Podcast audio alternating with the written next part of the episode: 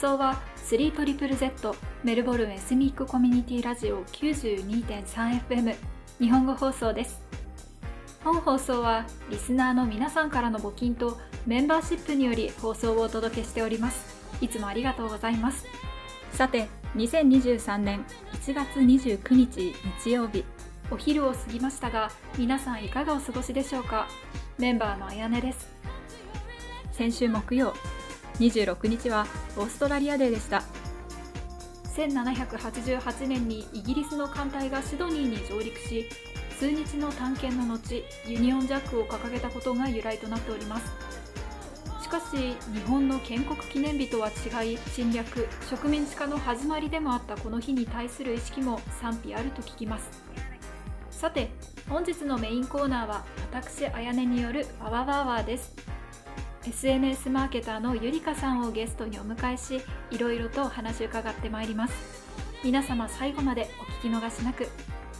なお本日のインタビューは2022年の年末に収録したものとなっております。トーク内での今年は2022年去年は2021年の出来事となりますので事前にコメントさせていただきます。それではメインコーナーに参りましょう。どうぞ。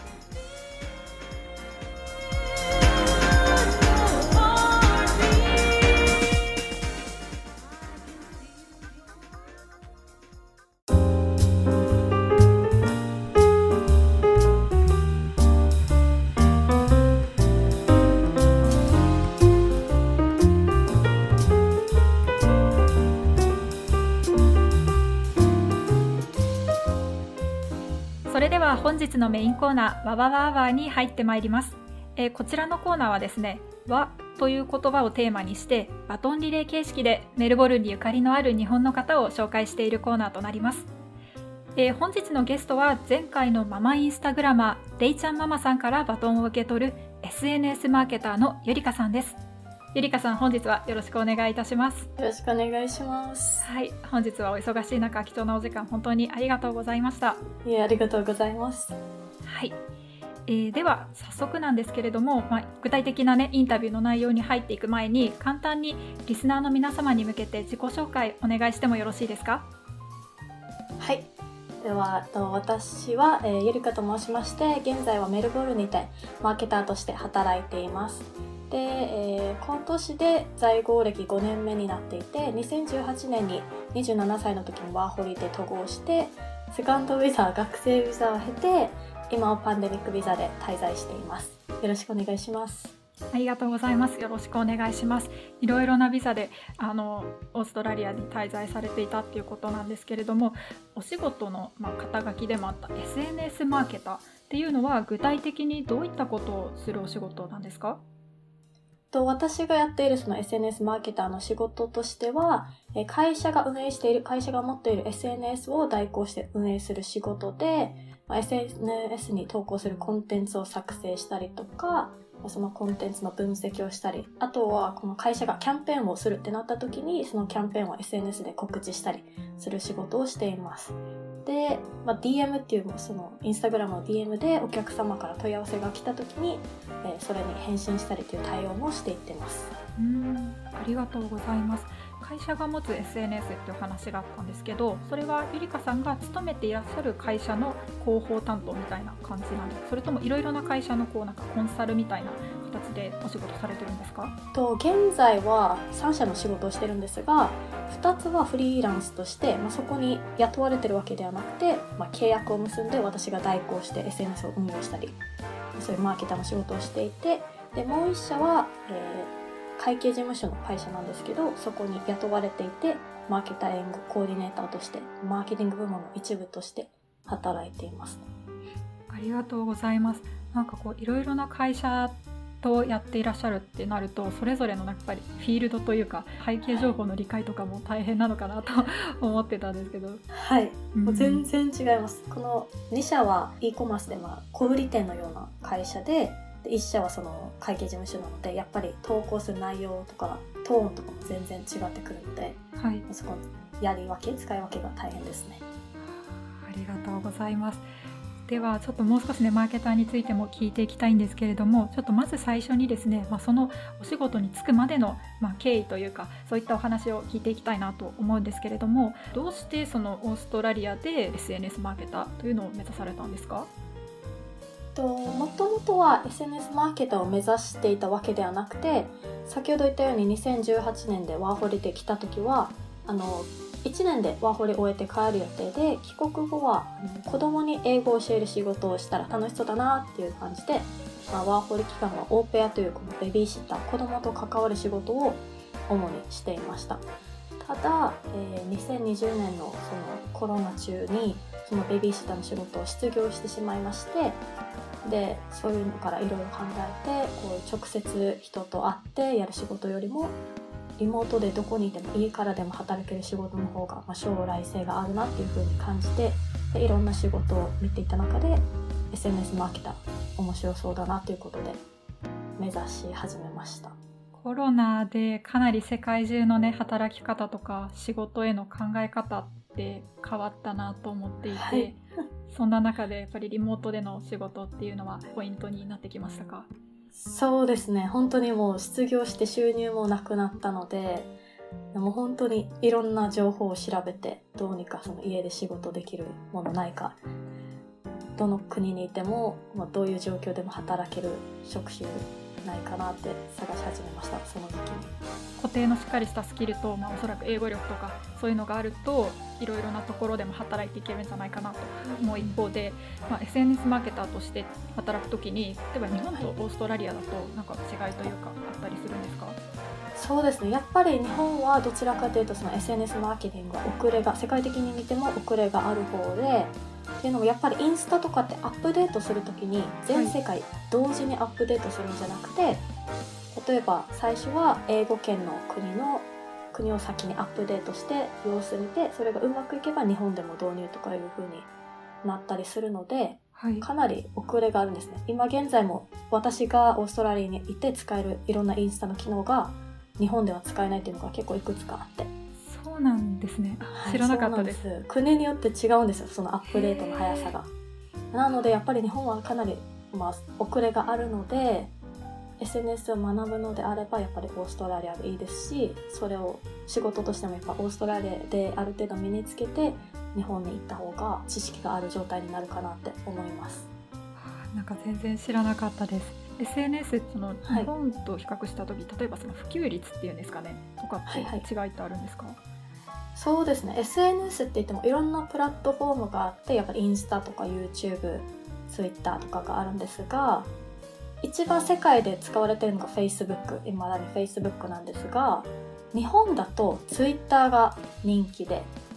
シェア率が1番か2番目に高くて、はい、でも世界的に見ると Twitter もかなりなんだろう使われてない。どちらかというと使われていないプラットフォーム。なのでやっぱりその日本人の国民性っていうのもあると思うんですけどもう文章でいろいろ言いたいとか。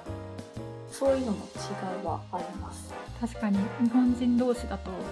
テキストというか文字で会話することが例えば電話するよりも多かったりして、あの、でもオーストラリアで現地の方と会話する時はもうテキスト打つより先に電話がかかってくるとか。そうですね。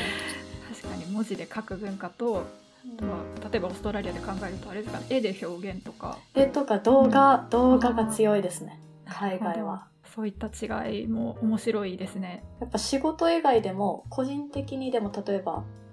YouTube してるっていうと、はい、日本日本人の友達で YouTube してる人あんまりいないんですけど私の周りでは。海外に来るとやっぱり結構いろんな人が自分の YouTube チャンネル持ってるよみたいな。っていうそういうのは個人的な違いもあります。仕事面だけでなくあまりこう個人を、うん、オンライン上で表現することに抵抗がないっていうところですかね。うん、そうですね。はい。うん。あすごく興味深いですし今ちょっとねゆりかさん触れていただいたんですけれども YouTube チャンネルもやっているっていうところでそこの話も後で追っていろいろ聞いていきたいんですけれども在郷歴5年ということだったんですがロックダウン期間中もメルボルンにいらっしゃったということで、まあ、その間どのようにしてこうモチベーションを維持されていましたか？そうですね。あのロックダウン中は私も結構モチベーションが落ちてしまってっていうのもさっき言ったように失業したっていうのとあとはその時期もメルボルンに住んでいたので世界一ロックダウンが長い都市メルボルンがはい。だったので、まあ、5キロ以上家から出れない期間がもう何ヶ月も続いて本当にもうそれがストレスではい。で私も10円ハゲができて、えー。10円とかもう本当にゴルフボール台ぐらいのハゲがバッてできてもうめちゃくちゃストレスを感じてて。はい。でもそんな中で、まあ、家にいながらでも何かできることを探そうと思ってまあいろいろ挑戦新たな挑戦をしだしてで例えばそのさっき言った YouTube だったりインスタグラムでの発信を始めてみたりとか手芸が好きなので編み物始めたりとか全くやったことないピアノを始めたりとかもうとりあえず家で何かできることを楽しめるものを探そうということで探し出してでそのおかげでその没頭できるものを見つけたのでだんだんストレスも減っていってそのおうち時間を楽しめ出してであとはその資格取ったりとか TOEIC の点数上げようっていう何かモチベーションになるものも見つけれたのでそういうのを見つけたことで、まあ、なんとか乗り切れました。そうなんですね。あの自分はその時日本にいたのでどれだけそのロックダウンが大変だったかっていうのがちょっとお話しできないのがあれなんですけれどもちょっと5キロ以上外出できないってなるとスーパーとかギリギリ範囲に入ってそうですそうですです。よ ねこの警察がうろうろしてるんですよ。チェックするために。えチェックしててで私もはい。一回止められたんですけど、スーパー行く時に止められてーはい「何してるの?」みたいな「あ家すぐ近くでスーパー行きます」みたいなで私はそれだけで済んだんですけどたまにいろんな人があったっていうのがあの警察に止められてスーパー行くって言っても信じてもらえなくてこの住所証明するもの見せてみたいな。へえか私も常に住所証明できるなんか手紙とかを持って出歩いてました。じゃあもう本当にさぞそれが全部開けたロックダウン明けの時とかはもあーみんなすごかったです。街中で「イエーイ!」みたいな。う そうですよね。本当になんかオーストラリアの人あの、まあ、ちょっと自分の主観が入っちゃうんですけど結構、まあ、自由を求めるというかあんまり縛られるのが好きじゃない方多いんじゃないかなと思ってたので、はい。そんなに長いロックダウンでみんな大丈夫だったのかなって すごく思って。ストレスです。もうマスクも厳しかったので私は日本人だからマスクそこまで抵抗なかったんですけど日本にいる時冬とかやってたのではいはい。でもやっぱりオーストラリア人とか私のパートナーもヨーロッパ人でマスクをつけたことがないからそれでもストレスだったみたいで。あーそうですよね。みんなきつかったです。でもあれですねそんな中でもいろいろとまあ集中できるというか没頭して楽しめることを見つけられているっていうのはやっぱり大事なところだなと思います。はい。ありがとうございます。ちょっとまた話戻るんですけど、そのまあ YouTube とかインスタの発信をその時あたりから始められたっていうことなんですが、どうして発信しようっていうふうに思ったんですか？とその時期ぐらいにその SNS マーケターを目指そうというふうに決めて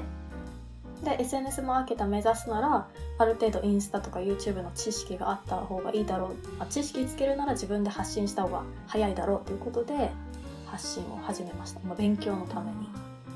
実践で学んでいくって感じですね。そうですねああ、はいなるほど。はい。じゃあちょっとまた次の質問の方に入っていきたいんですが、マーケターになられた理由としてまあリモートで働けるだとか、先ほど例を挙げていただいたんですけれども、まあ、他にも結構いろんな職種がある中で、どうしてそんな中でもマーケターっていうお仕事を選ばれたんですか？そうですねその仕事将来の仕事をいろいろ探していこうって思った時に、まあ、一応取りたい資格が他にもあったんですけど例えばベビーマッサージとか、まあ、子供と関わるのが好きだったのでベビーマッサージの仕事とか、まあ、日本に行った時にアロマをアロマの販売とかをしてたのでアロマセラピストとか通訳案内士とかまインテリアコーディネートとか、まあ、いろんな資格をあ興味があったんですけど資格に興味があったんですけど、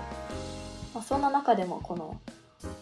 帰国後の仕事で絶対譲れない条件っていうのを4つ自分なりに挙げてはい。で例えばその海外でも活かせるスキルとかリモートでも働けるとか、まあ、趣味である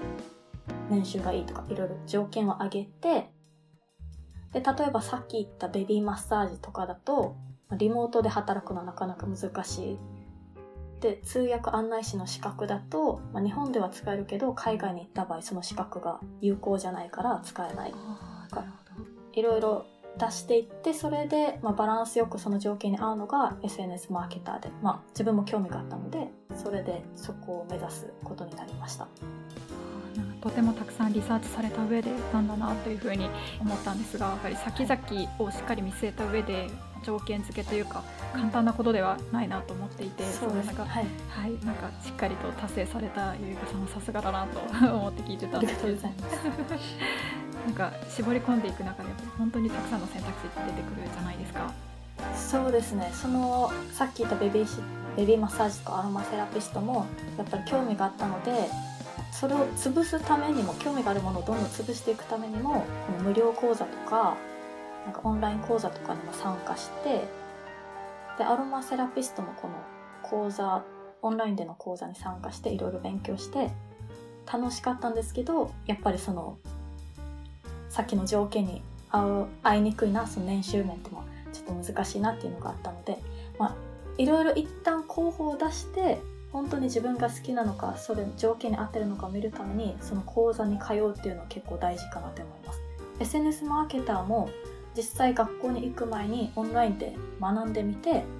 学んだ上であやっぱりこれ楽しいもっと学びたいって思ったので学校に行くことを決めたので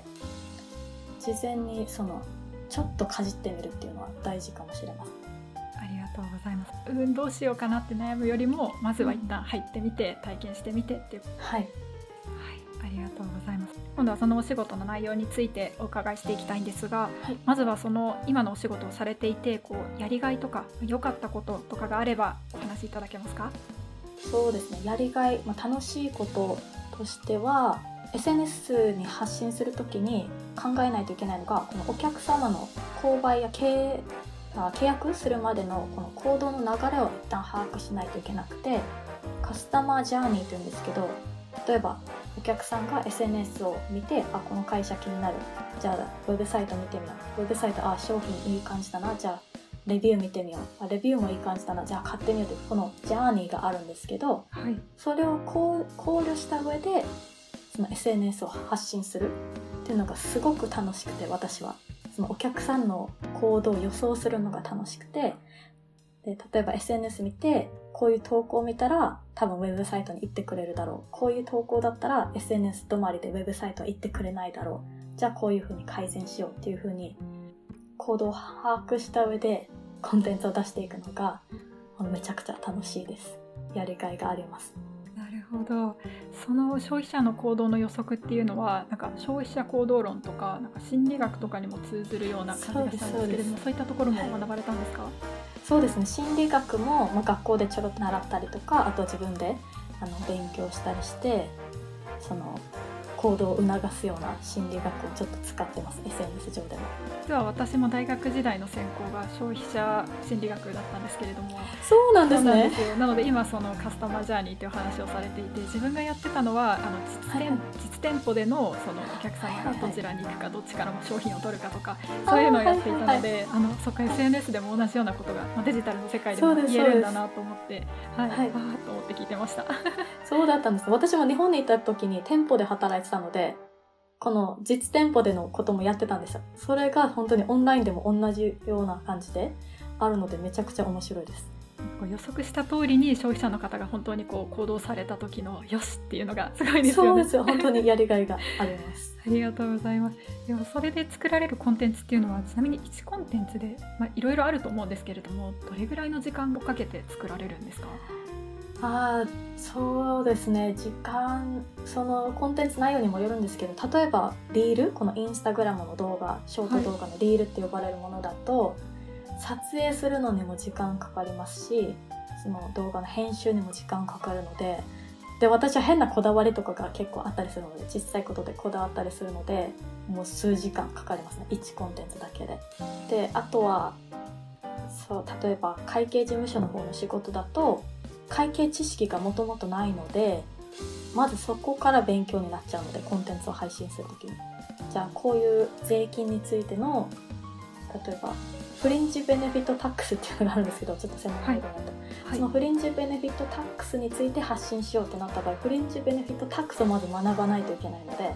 1個のコンテンツを出すだけでも相当な時間がかかります、そうですよね。あのなんか付け焼き場の軽い知識でやれるようなものでもないですししっかりとご自身のものにした上でそれをコンテンツとして発信するっていうもうしかも英語なのでめちゃくちゃ時間す。特に会計用語とかって日本語でなんとなく知っていても英語になったら全然違うからわかんないですよね。はい。もう Google 翻訳やって日本語に直しても日本語でも理解できなかったりするので、もう結局上司に聞いてとか。はい、私も今普通の一般企業で働いてるんですけれどももう全然日本である程度こう法律とか会計とか、ベーシックな知識を持ってきたはずなのに全く通用しないというか、うんえー単語が分からなくて意味さえ分かれば日本語に変換して理解できるんですけどなんだろう これみたいな。そうなんですよね。それでもう余計な時間がかかっちゃって。うんでもその気持ちわかります。なんか日本でも英語と日本語両方で学んでおけばよかったなっていうのはすごい思いましたね。そうですね。あ、思います。それ、うんいいアドバイスですね。ありがとうございます。ではですね、ちょっと今のお話に関連して、まあ、そのカスタマージャーニーを予測してコンテンツを作っていくやりがいがあるっていう話をされたんですけれども、何か具体的なエピソードとか紹介できるものがあればお伺いしてもよろしいですか？はい。とそのマーケティングコーディネーターとして働いているそのさっきの会計事務所の会社は、はいまあお客様が会社相手になるので B2B の会社なので、まあ、そういった場合ってやっぱり信頼度をどう上げるかが大事で SNS 上だったりウェブサイト上でもいかにこの会社が信頼できる会社なのかというのを見せることが大事なのではい。で私が勤める以前のその会社の SNS はただ文字を打ってるだけだったんですね文字を打ってるだけで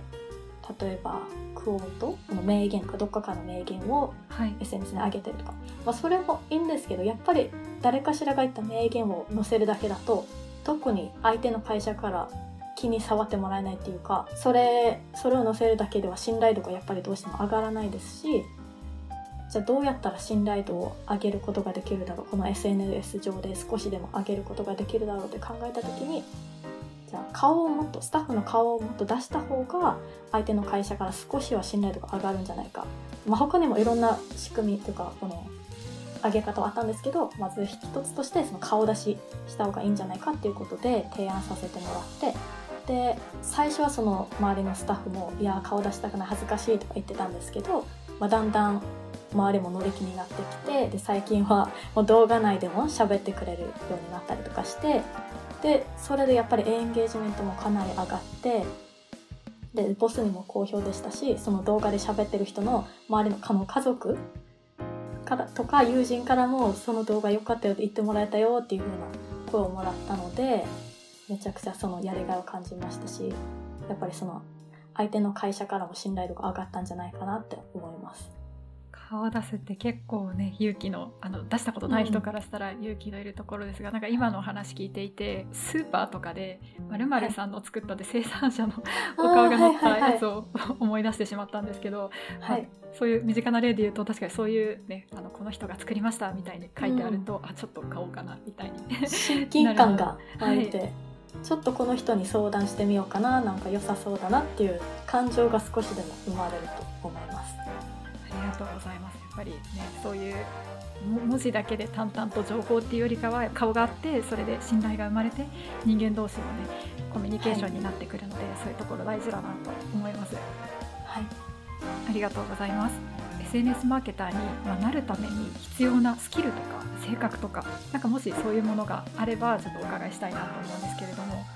スキルとしては一応学校に行かなくてもなることはできます。独学で学んでなってる人もいます。ただまあ学校にいた方がインターンシップとかもやりやすいですし就職しやすいっていうのはあります。であと性格としては動画作成だったりクリエイティブな作業が好きな人何時間でもそれにかけても苦にならない人であとは分析して数字から改善点を見つけることが好きな人。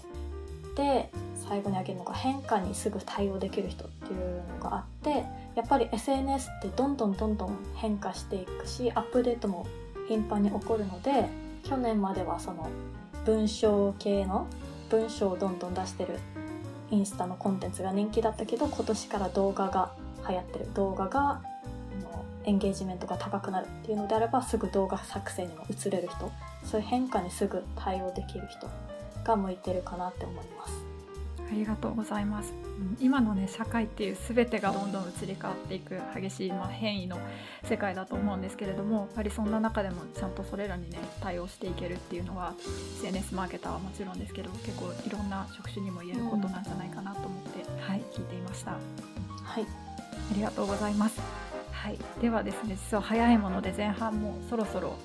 終わりの時間が近づいてまいりました。ここまでのお話、はい、本当にありがとうございます。ありがとうございます。はい、えー、ではですねここで後半に入る前にリスナーの皆様に1曲お聴きいただきたいと思います。今日はゆりかさんのリクエスト曲です。では、えっと、ゆりかさん曲の紹介お願いしてもよろしいですか？はい。曲はエド・シーランで Thinking Out Loud という曲ですもうめちゃくちゃ有名な曲なんですが私が25歳くらいの時に英語の勉強を始めた頃にもともと英語が大好きな妹に教えてもらってめちゃくちゃハマって何度も何度も聴いていたお気に入りの曲です。ありがとうございます。それではお聴きください。どうぞ。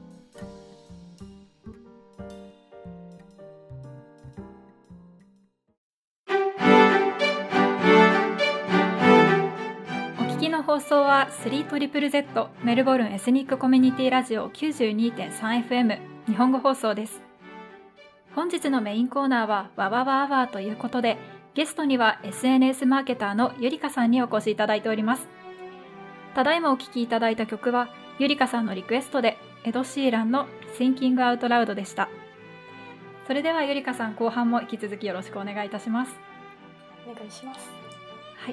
はい。えー、ではですね、うん、リスナーの皆さんにも近いようなお話をしていきたいと思うんですけれども先ほど、まあ、YouTube とか Instagram でも発信をされているっていうことだったんですけれども、えーと、まずその Instagram の方ではどういった発信をされているんですか？と Instagram の方では、えっと、オーストラリア暮らしとか、まあ、特に私がメルボルンに住んでるのでメルボルンでの生活に役立つ、まあ、情報を発信しています。で、うん、Instagram のストーリーズではえー、自分自身の英語力を向上させるために毎日シャドーイングをしてる様子とあとはその英語日記を毎日ストーリーズで上げてます。毎日ってすごいですね。どれぐらいの長さのものをあのシャドーイングとか日記とか書かれてるんですか？とストーリーズが1分しか載せれないので、はい、日記もシャドーイングももう1分のもの。シャドーイングのもともとのその音源も1分のものを選んでいって、はい、で1分のものだと、まあ、何回も同じものを繰り返し聞きやすい聞けるじゃないですか。なので、はい、自分も覚えてくるんですね。そのシャドーイングの音源を。なのでそれでやってます。1分間。いつぐらいからそれは続けてらっしゃるんですか？とシャドーイングはもともと去年毎日やってたんですよ。去年の9月ぐらいから年末まで3ヶ月間毎日やってはい。でやることでその発音力発音のスキルは上がったんですけどその3ヶ月やって気づいたのが、まあ、この音源が言ってる発音は向上したんですけどでも結局自分のことを話すってなったら話せてないなって気づいてじゃあまずは発音力を置いて自分のこの文法力自分の言いたいことを英語に直して言う力をつけたいって思って今年の元旦から日記に変えて毎日英語日記をしていってでも英語日記していく中でこのつい1ヶ月前からやっぱり発音もダメだなとか、まあ、仕事中文法は合ってるけど発音の悪さでちょっと伝わってないなっていう部分が何回もあったのでやっぱり発音も同時に向上させたいなって思って1ヶ月前から日記と同時変更でシャドーイングやってます。ありがとうございます。いやなんか毎日続けるっていうのがまずてもすごいなって思ったのとあとは発音頑張ろう。あでもやっぱり文法が大事。あでも発音もだっていう その葛藤といいますか。すごくとても共感して聞いてしまいました。もう壁にぶち当たりまくってます。なんか英語ってこうまっすぐ伸びていくっていうよりなんか階段みたいな感じでちょっと伸びたと思ったらむしろちょっと下がる時もあってで、あ伸びたと思ったらまた下がってみたいなその下がった時に大体新しいねあの勉強方法でちょっと変えてみることで、そこから抜けられたりもするんですけど、あんまりそこが長いとちょっと大変ですよね。そうなんですよね。モチベーションが。うん、ありがとうございます。ええー、ではですねそのインスタグラムで、まあ、そういったオーストラリア暮らしだったりとかその英語の学習についてとか発信されているってことなんですけれども結構、まあ、フォロワーさんもいらっしゃるんじゃないかなって思っていてそういった方ってあの質問とかも受けることが多いっていうのをよく聞くんですけれどもゆりかさんもそういったフォロワーさんの方とかから質問を受けたりすることってあります、はい、そうですね。結構質問もいただいていて質問内容としては私のインスタをフォローしてくださってる方っていうのが同年代の方が多くてもうアラサーだったり、まあ、30代の方が多くてで大体質問内容としては、まあ、30代で留学したいんですけど、えー、本当に今の日本の会社を辞めて行く価値があるのかとか行ってみて留学してみて学んだことが結局興味なかったらどうしたらいいでしょうかとか、うん、そういう悩みや不安をメッセージでよくいただきます。でなので私も、まあ、同じ道を通ってきていろいろ経験したのでそういう悩みを持ってる方に私の体験だったり失敗談を共有しています。ありがとうございます。20代ほどもう自由ではないかなって思う一方で、はい、でもまだ先の人生は長いからもっといろいろやりたいこともしたいっていうすごいジレンマなところかなって思うんですけど、はい、例えばどんなアドバイスをされているかって伺ってもよろしいですか？そうですね。例えばさっき言ったみたいにあの本当にこの分野興味があるのか一回学校行ってみて興味なかったら時間も無駄にするしお金も無駄にするし今の会社も失うしどうしようっていうのをいただいた時には、うん、さっき言った言ったみたいにまず留学する前に一旦その分野を少しかじってみてもう何でもオンラインとか、まあ、無料講座とか少しでも行ってみて本当に興味あるか確認した上で行った方がいいですよというふうに私は言ってます。あとはやっぱりどうしてもやっぱり興味あるのであればもう今が人生で一番若い時なのでもうやっぱり挑戦してみた方が 私は挑戦してめちゃくちゃいい経験をしたので私の経験から言うともう挑戦してみてもいいんじゃないかというふうに言ってます。ありがとうございます。結構いろいろな国の友人ができて思ったのが日本人の方はどちらかというと一歩踏み出せない方が多いのかなっていうふうに感じていて多分考えていることとかはもう本当にどんな国の人にも負けないぐらい考えているのにそのいざ進もうっていう行動の一歩が踏み出せないっていうのが結構あるなと思っていて、はい、なんかそういった時にゆりかさんみたいな方がいらっしゃって質問をした時にこう一歩背中を押してくれるような答えが返ってくるってなんかすごい素敵だなと思って聞いてました。日本ってあれですよねこの再就職に年齢が結構関わってくるからっていうのもありますね、うん、海外ってやっぱり年齢関係ないじゃないですか再就職転職で。でもやっぱり日本って35歳以下の方とか募集要項にあったりするので、はい、ここを辞めたらもう次がないかもしれないと思うとやっぱりみんな躊躇しちゃうんじゃないかなって思います、うん確実な固定のキャリアを積んでいって安定した将来っていう意味では日本って素晴らしい会社の環境っていうのは思いつつただ新しいことにある程度年齢がいってから挑戦するっていう意味だとなかなか難しい面もあったりすごく、なんかどの国にもこう長所短所があってそういったところを学んでいけるのもあるし海外でいろいろ経験したからっていうのもありますよね。ありがとうございます。あの先ほども少しシャドーイングとか日記の英語のお話をしていただいたんですけど英語の質問なんかも結構あるんじゃないかなと思っていて初めてこうオーストラリアに来た時とかどのように英語は学んでいらっしゃいましたか？と、まあ、オーストラリアに来る前から言うとすると、まあ、ワーホリに行くと決めたのが、うん、えー、25歳の時ではい、で実際統合したのが27歳でっていうのもその2年間ちょっと貯金の期間が必要だったので、うん、まあ、2年間行くと決めてから2年後に統合したんですがその2年間はもう毎日英語の勉強をしていてでただ私その25歳でワーホリ行こうって決めた時の英語力がもう本当にゼロでもともと英語が嫌いだったのでその始めた当初は You are のスペルもわからなくて めちゃくちゃなスペルで You are を書いてたしそれぐらいのレベルだったんです。なのでとりあえず2年間毎日勉強してで、まあ、勉強法としてはあの、日本にある、あの、言語交換系のミートアップに参加したりとか、教会での無料教室がいくつか、あの、家の近くにあったので、それに参加したり、えー、あと沖縄出身なので、あの、沖縄の米軍基地内で無料の英語教室があったりしたので、それに参加して、毎日何かしらに参加して勉強してました。あまり何も知らなかった時は英語なんて日本にいて勉強できるわけないって思ったりしたこともあったんですが、探していくと結構こう無料で参加できる会ってあります、はい。いろいろ本当にあります。リスナーさんの皆さんでもまあもし日本から聞いていてこれからは掘りに行きたいっていう方はぜひ日本でもそういった会あるので探していただければと思うんですけれども、無料アプリとかもネイティブと話せるアプリとかもあるので、まあ、田舎でそういう無料教室が近くにないっていう方はそういうアプリを利用してもいいんじゃないかなって思いますはい、ありがとうございます。えー、とちなみにその初めてオーストラリアで仕事された時はどうどうでしたか？実際英語を使ってみて。そうですねそのさっき言ったように2年間英語勉強してたんですけど2年間やったとはいえもともとの英語力が本当にダメだったので2年後渡航した時もやっぱりこのカフェで注文するのも難しいぐらいの英語力で日常会話もままならないぐらいの英語力で渡航しました。で最初の仕事はあのオーストラリアでの最後最初の仕事がさっき言ったあの住み込みのオーペアという仕事だったんですがそこのオーペアのあのホストマザーが日本で英語の先生をしたことがある方だったので日本語がもうすでに流暢ったので、お母さんと話す時は結構日本語で話してたんですなのでその時は言語のバリアっていうのはなくて、まあ、はい。やりやすかったんですけど、ただやっぱりホストファザーとその子供たちとはやっぱり英語のみだったので、うん。そこでかなり苦労しましたし結構失敗も英語のせいでの失敗もうんありました、英語をやっぱり学んでいる時に聞く綺麗な英語と実際ネイティブがしゃべるナチュラルな英語って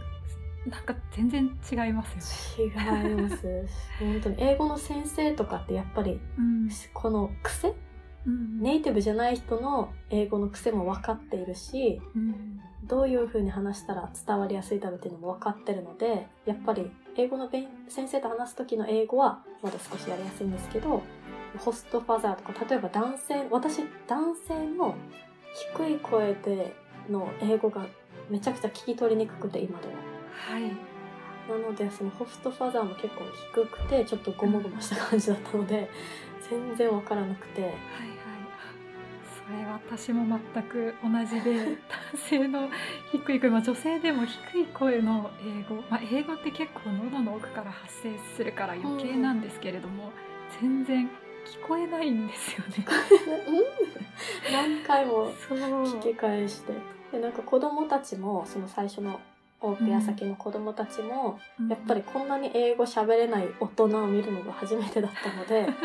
なんでこの人大人なのに喋れないのって言ってでもうそれだけは聞き取れるっていう。そういうことだけ。でそのお母さんが必死に「あゆりかは違う日本っていう国から来てて英語を使わない国なんだよ」っていうふうに説明してるんですけど4歳からしたらそこそこもちょっと理解しにくいから「ええなんで大人なのに?」みたいな。こう無邪気な無垢な気持ちがちょっと突き刺さってくるというか。そうなんです。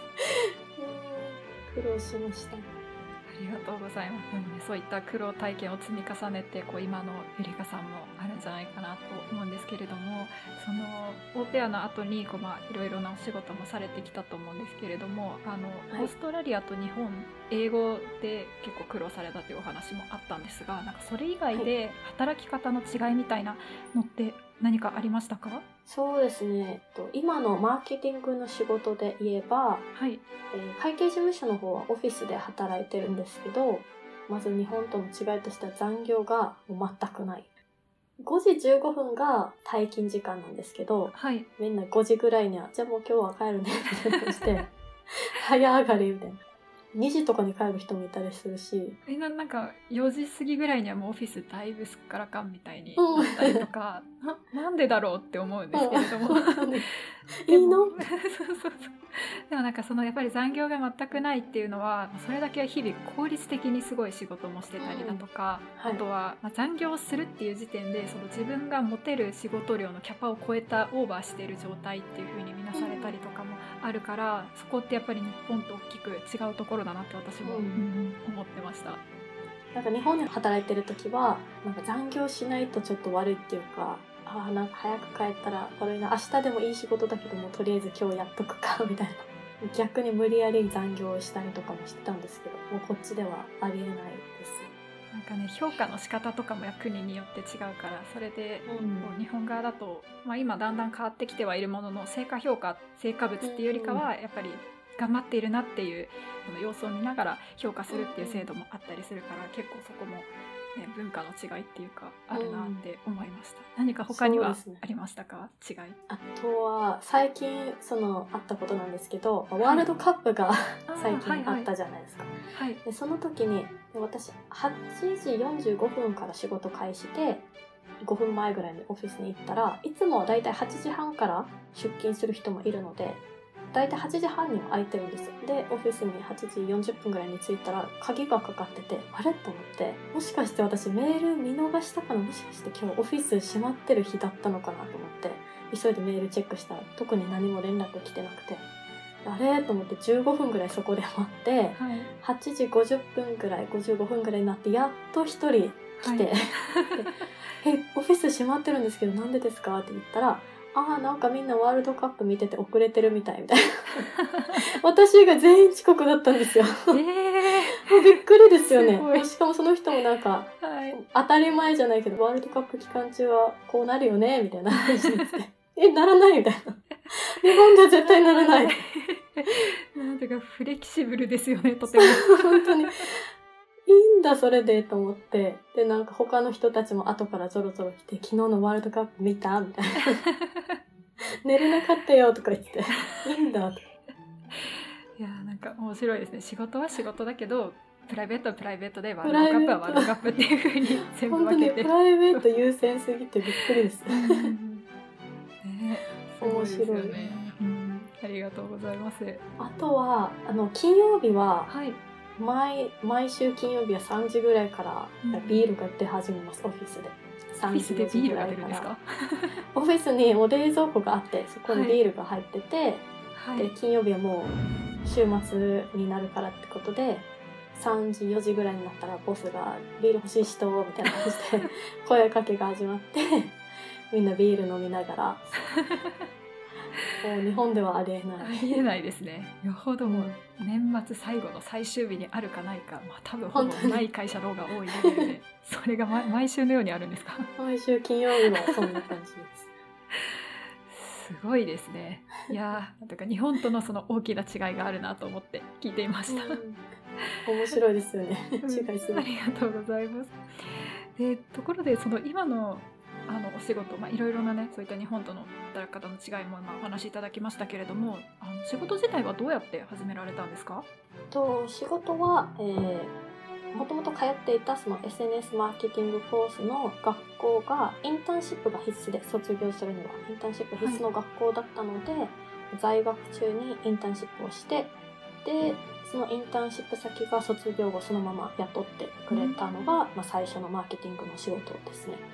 オーストラリアあるあるですね。なんかインターンとかグラジュそうですね。とかそこから仕事が始まるっていう。うん、でその後、まあそれはあのインフルエンサーマーケティングの会社だったんですけどその仕事がきっかけでその社長が他にもいろんな仕事を紹介してくれてはい、で今のそのマーケティングコーディネーターの仕事もそのインターン先の社長のつながりでゲットした仕事です。うん。なるほど。ありがとうございます前回れいちゃんママさんにも同じ質問を聞いたんですが最近特に人気だったこうインスタまた YouTube のコストがもしあればお伺いしたいんですけれども。そうですね。最近人気があったのは、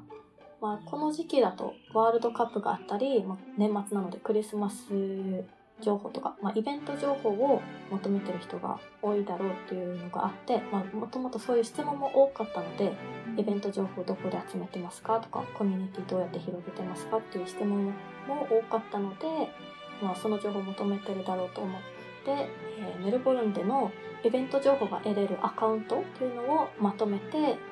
5つぐらい紹介した投稿があってでその投稿はやっぱり時期も時期だったのでたくさんの方に保存していただきました英語で情報を集めるのが難しい日本の方とかにとって日本語でそういった現地の情報を発信してくれるっていうのは心強いんじゃないかなと思います。あとは他にも最近人気があったのはとセカンドワーホリについての投稿でこれももともとセカンドワーホリについての質問がかなり多かったのでじゃあこれ投稿にしてまとめてた方がいいなって思ってセカンドワーホリが得れるファーム情報ファーム情報を載せてるアカウントを私の方でまとめてこのアカウントフォローしたらいろんなセカンドワーホリのファーム情報を得れるよってことで何名かのアカウントを紹介してそれもかなり好評でいろんな方に保存していただきました。ありがとうございます。そういったいろいろな情報を配信していただける方もすごく心強いですし、まあ、そのセカンドワーホリ、まあ、やったことある人とか情報をいろいろ持っている方しかわからないようなことっていっぱいあると思うので、うん、すごくいいなと思って聞いてました。ありがとうございます。でまあ、そんなねこう SNS マーケターとして働く傍らいろいろな情報を共有されたりしているゆりかさんなんですけれども、まあ、ちょっと今後挑戦してみたいこととかもしあればお伺いしてもよろしいですか？と来年の挑戦したいことで言えば、まあ、先ほど言ったように YouTube チャンネルも持っているので1000人以上の方に登録していただいたんですがちょっと今年はあの2022年はなかなか投稿できなかったので2023年はできれば月2本配信して、まあ、その動画投稿にも力を入れていきたいなって思っています。で、あとは先ほど言ったようにインスタ上とかでもワーホリに関して質問かなりいただくので、電話相談サービスなども始めれればいいなって考えています。電話相談サービス新しいなって思ったんですけどすごくいいいいですね。こうテキストでやっていくよりもやっぱり電話で気持ちとかも含めてお話できるってテキストだと結構時間かかるんですね。私も打つのも遅いですしやっぱり実際に電話で話した方がいろんな情報も得れるし、まあ、友達感覚で相談もできるかなって思うので、まあ、そういうのできればなって思ってます。ありがとうございます。ではそろそろ終わりの時間も近づいてきたところなんですけれども最後にリスナーの皆様に向けてちょっと一言お願いしてもよろしいでしょうか？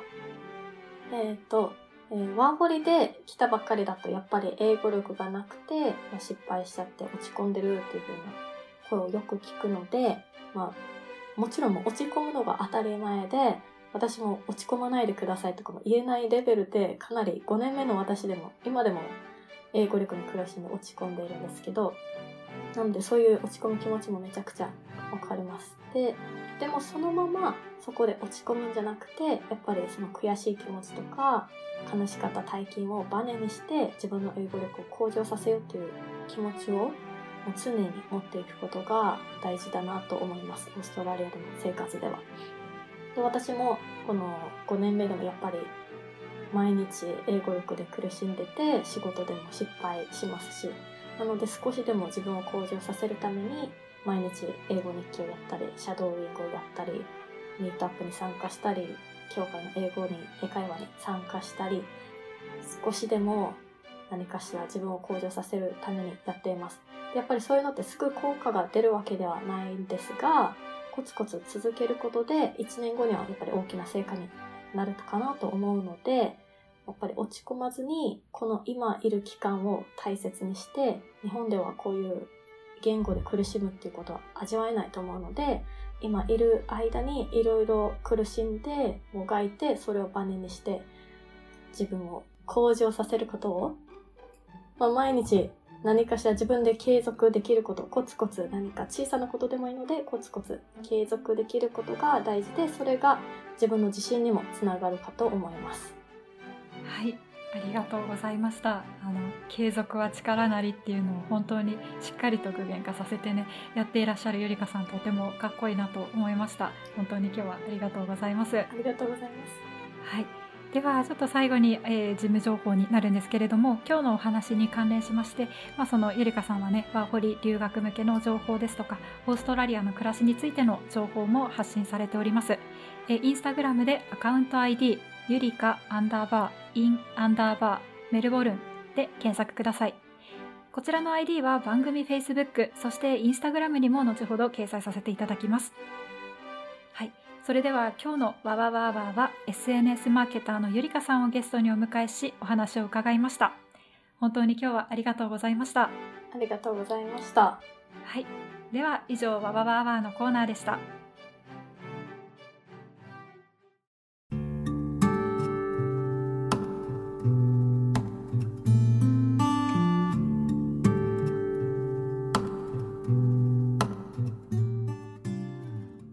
この放送は 3ZZZ メルボルンエスニックコミュニティラジオ 92.3FM 日本語放送です。はい、本日の放送もエンディングのコーナーとなりました。わわわわいかがだったでしょうか？ワーホリからオーストラリアで仕事をするまでの流れや英語に対する不安を抱えているリスナーの方にはとても参考になるお話だったのではないでしょうかゆりかさんありがとうございましたさて 3ZZZ 日本語放送では長期で活動できるボランティアの方を募集しております。お問い合わせお便りなどは日本語放送のメールアドレス 3zzz.jp アットマーク gmail.com 3ZZZJP アットマーク gmail.com までご連絡ください。本プログラムはポッドキャスト Spotify でも配信しております。それぞれのプラットフォームで 3ZZZ 日本語放送と検索ください。ではそろそろお別れのお時間です。次回の放送は2月5日日曜日です。来週のメインコーナーは知ってる日本をお届け予定です。楽しみに。エンディング曲はジンパーカーエンブレイスメントです。それでは皆さん良い日曜日と素敵な1週間をお過ごしください。